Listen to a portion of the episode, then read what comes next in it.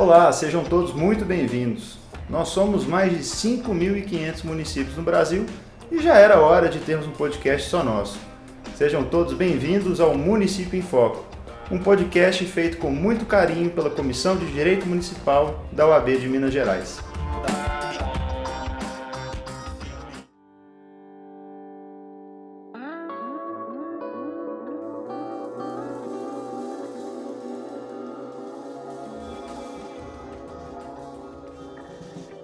Olá pessoal, nós estamos passando por um momento muito difícil, coronavírus que chegou em cheio aqui no Brasil, mas nós não podemos parar, né? O município em Foco precisa continuar nesse nosso importante papel de informar, especialmente os agentes públicos, sobre questões do direito municipal e eleitoral. E hoje a gente vai falar de um tema que está muito presente, que é exatamente os efeitos do coronavírus sobre as eleições municipais de 2020. Eu estou com, comigo aqui, né, nessa nossa primeira gravação virtual, né, nós dois estamos respeitando todas as regras de isolamento necessárias. E também o meu presidente da Comissão de Direito Municipal, doutor Acácio Wilde. Doutor Acácio, por gentileza, se pudesse apresentar para o nosso público. Doutor Felipe, primeiramente agradecer aí a oportunidade, é sempre um prazer estar falando com os colegas, principalmente colegas amigos, e de um tema que me é muito caro, né, que é o direito eleitoral. Bom, sou advogado, formado há 20 anos, é, pós-graduado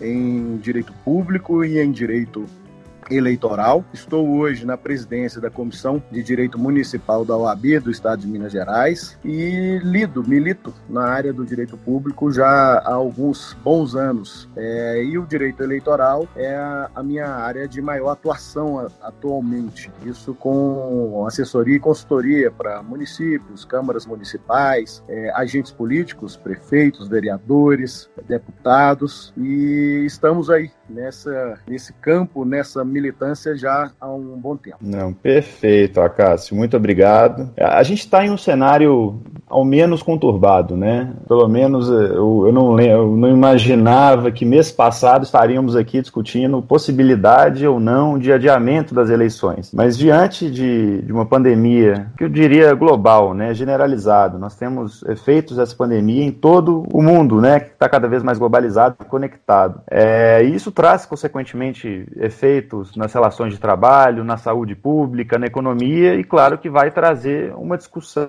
séria que nós devemos enfrentá-la, que é, são as eleições. E mesmo que no dia que nós estamos fazendo essa gravação, né, que é no dia 26 de março de 2020, é, especialistas dizem que o vírus não, ainda não atingiu seu ápice, nós já escutamos é, algumas propostas de adiamento ou mesmo cancelamento das eleições. Então, acaso se pudesse explicar explicar para a gente, existe mesmo essa intenção de adiar ou cancelar um, o pleito eleitoral de 2020? E se de fato existe, qual seria o caminho possível para a gente fazer esse adiamento? Felipe, realmente a gente vive né, um, um momento muito conturbado, não só aqui no Brasil, mas em todo o mundo. Né? É, a gente está trabalhando aí com medidas preventivas, com medidas de até um isolamento social. Estamos e devemos usar uh, os precedentes, né, o que já aconteceu na China e na Itália principalmente, e aplicar aqui o que deu certo lá e deixar, obviamente, de aplicar em nosso país aquilo que deu errado. É bom. Isso, e isso não poderia também deixar de impactar na seara eleitoral.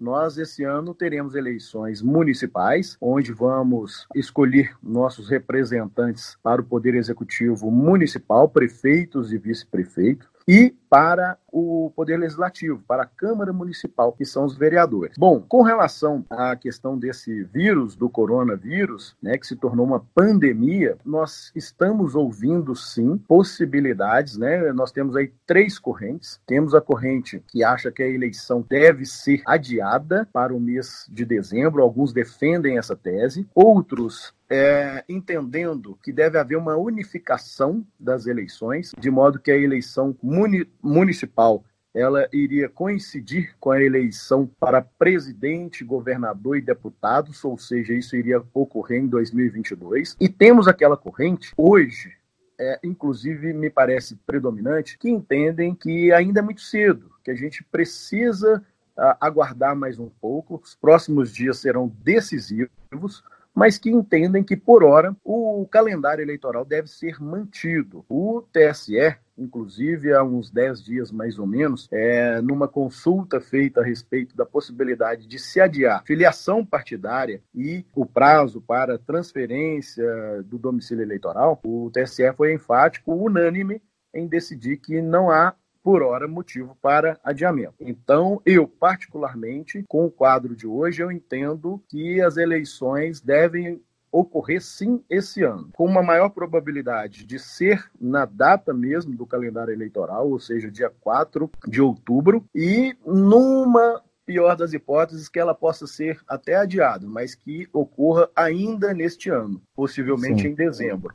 O que vai definir isso são os próximos dias, né? O avanço ou não da, dessa, desse vírus. Claro, claro, perfeito. Interessante essa sua fala dessas três correntes, né? Então, se a gente for pegar essa que seria a mais predominante, você já até antecipou um pouco a minha pergunta, mas a gente sabe que existem alguns serviços eleitorais, né, que devem cumprir o calendário eleitoral e alguns estão com a data de vencimento até para os próximos dias, especialmente esses dois, né, já, já mencionados, que seria o prazo para filiação partidária e também o, a transferência transferência do domicílio eleitoral. E até então, vários desses serviços eles eram prestados presencialmente, né, num cartório eleitoral. E como é que está essa situação hoje, pelo menos aqui em Minas Gerais? É, exatamente. No caso, a filiação partidária ela ocorre no âmbito dos partidos, né? Então ela não necessita tanto da justiça eleitoral do cartório eleitoral. Mas a transferência e a inscrição, o chamado alistamento eleitoral, ele era feito, sempre feito presencialmente é, nas respectivas zonas eleitorais, né, nos municípios onde tem lá o cartório eleitoral. E nessa seara, nós tivemos agora recentíssima portaria do Tribunal Regional Eleitoral de Minas Gerais,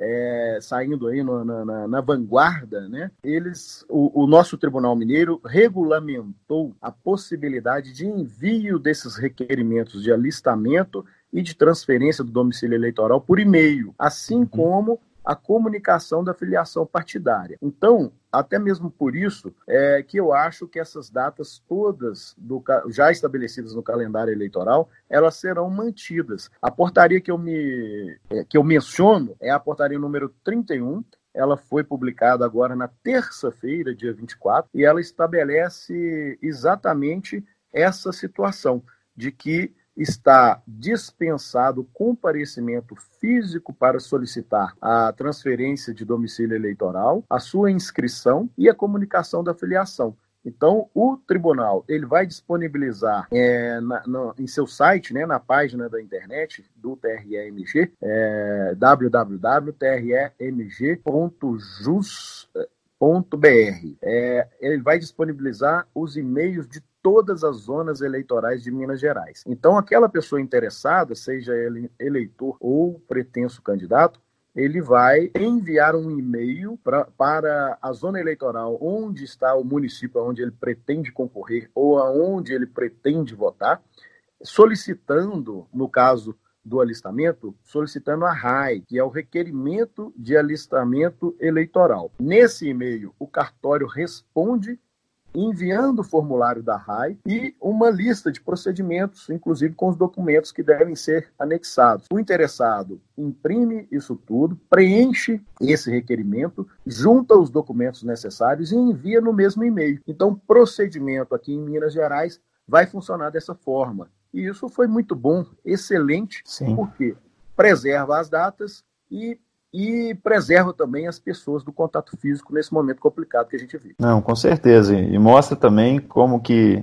ao menos aqui em Minas Gerais, né, que é onde nós militamos com maior frequência, a Justiça Eleitoral sempre procurou essas soluções virtuais. Né? A gente tem também já a aplicação né, do, do PJE em todas as, as zonas eleitorais, o que de fato permite maior facilidade nesse momento momento em que o home office se tornou cada vez mais necessário, né? Exatamente, Felipe. É, isso aí é mais um ponto positivo para o Tribunal Eleitoral Mineiro. Nós estamos, sim, com 100% das zonas eleitorais com o PJE implantado. Ou seja, as eleições também municipais, 100% irão a, a, acontecer alguns procedimentos, principalmente os judiciais, serão feitos pelo processo judicial eletrônico. É, Minas Gerais sendo um exemplo aí para o país inteiro, mais uma vez. Perfeito. E, e mantendo essa nossa linha de, de conversa, Cássio, é, você mencionou também que uma outra proposta apresentada, né, que é uma proposta muito comum, né? Acho que cada ciclo eleitoral a gente escuta ela, que seria da unificação das eleições. Eu queria então entender o que, que seria essa proposta e também que você apresentasse sua opinião sobre o assunto. Bom, uma das, das correntes, né, que eu mencionei logo na primeira pergunta, que defende que as eleições devem ser unificadas de modo que haja apenas uma eleição a cada quatro anos, ocasião em que nós, eleitores, iríamos escolher todos os nossos representantes. Iríamos votar para presidente, é, governador, deputado federal, deputado estadual, prefeito e vereadores, além do senador também. Então, assim, é uma, é uma, uma corrente que, que está crescendo, principalmente nesse momento de pandemia, estão aproveitando essa situação para defender de uma forma mais veemente essa possibilidade, mas eu, pessoalmente, entendo ser muito complicado. Isso depende de uma emenda constitucional, não é, isso não é simples, né, essa mudança sim, principalmente no, já estamos no ano de eleições, nós temos aí o, o, o toda regra que for modificar é, a regra eleitoral, ela deve respeitar aí o princípio da anualidade, né, para alteração de prazos. É, é, esse princípio da anualidade ele está previsto no artigo 16 da Constituição, então é um princípio constitucional. E essa unificação das eleições eu acho extremamente complicada. Eu, eu não, não, não defendo essa tese, particularmente, eu acho que iria complicar, achatar, prejudicar a pauta municipal. É, a, a pauta, a demanda municipal ficaria em segundo plano, e isso não é benéfico para a democracia, no meu entendimento. Além de tudo, o prazo para uma campanha desse porte é, ele teria que ser muito grande, porque a gente já vive em uma campanha de 45 dias. Então, em 45 dias, se fazer uma campanha municipal, federal, estadual, eu acho que prejudica muito a democracia. Não defendo a unificação, é, isso é, uma, é uma, um entendimento pessoal não acho que iria favorecer, pelo menos por hora, nesse formato que a gente tem, não acho que é a melhor alternativa, não. Ah, perfeito, Acácio. Eu, eu, entendo que é opinião pessoal e eu compartilho dela também. Eu, inclusive, tenho um estudo, né, que eu até estava tentando lembrar a fonte dele aqui, mas isso foi, salvo engano, da, da FGV em 2010. Fizeram um levantamento que apenas dois meses após a eleição para vereador, 70% dos eleitores esqueciam em quem eles tinham votado para esse cargo. Então imagina só se a gente tivesse uma eleição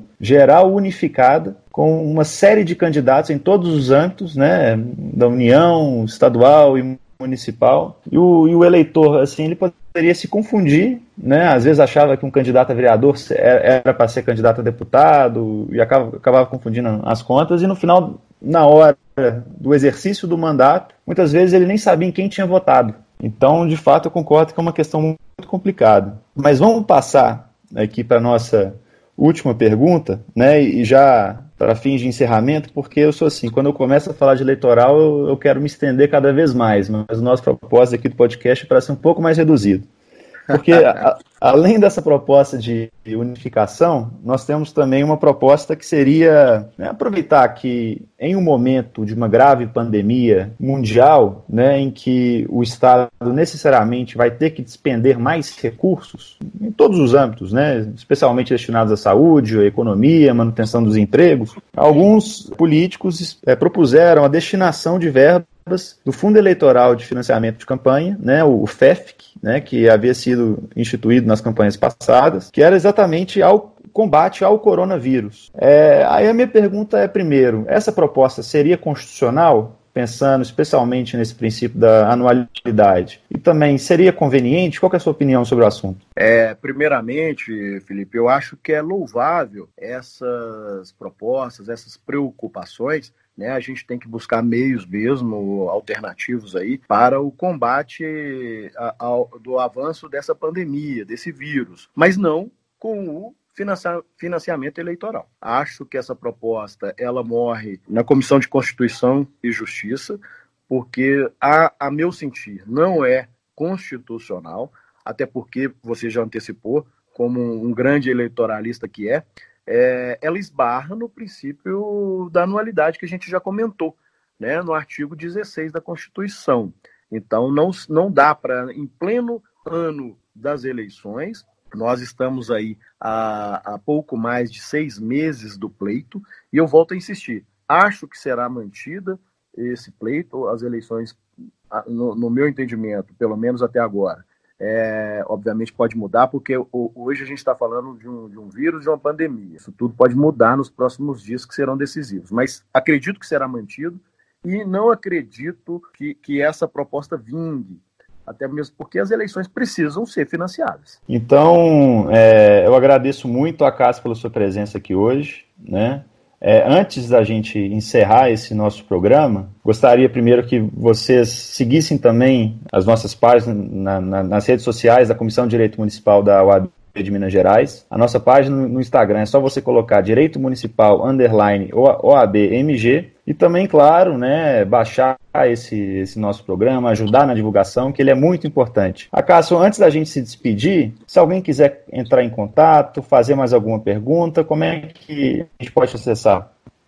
Bom, Felipe, eu tenho minha página no Instagram, é, que é Acácio Wilde. É, tenho, tenho meu e-mail, acaciowilde.yahoo.com.br e por meio do celular, né, através do WhatsApp, a gente é, responde aí as perguntas, tira dúvidas e, e, entra em contato né, é, é, com, com, com eleitores, com pretensos candidatos que é o 31 99975 9990. Perfeito, Cássio. Eu agradeço novamente a sua presença. Foi um excelente programa, cheio de informações. Pelo menos no meu ponto de vista, conseguiu esclarecer algumas dúvidas que eu mesmo tinha. Então é sempre bom quando a gente tem um, um convidado de peso. Eu espero que nas próximas a gente pode contar também com a sua presença. Felipe, para mim foi um grande prazer, é sempre um grande prazer estar debatendo com você a matéria eleitoral, igualmente com os nossos colegas da Comissão de Direito Municipal da UAB.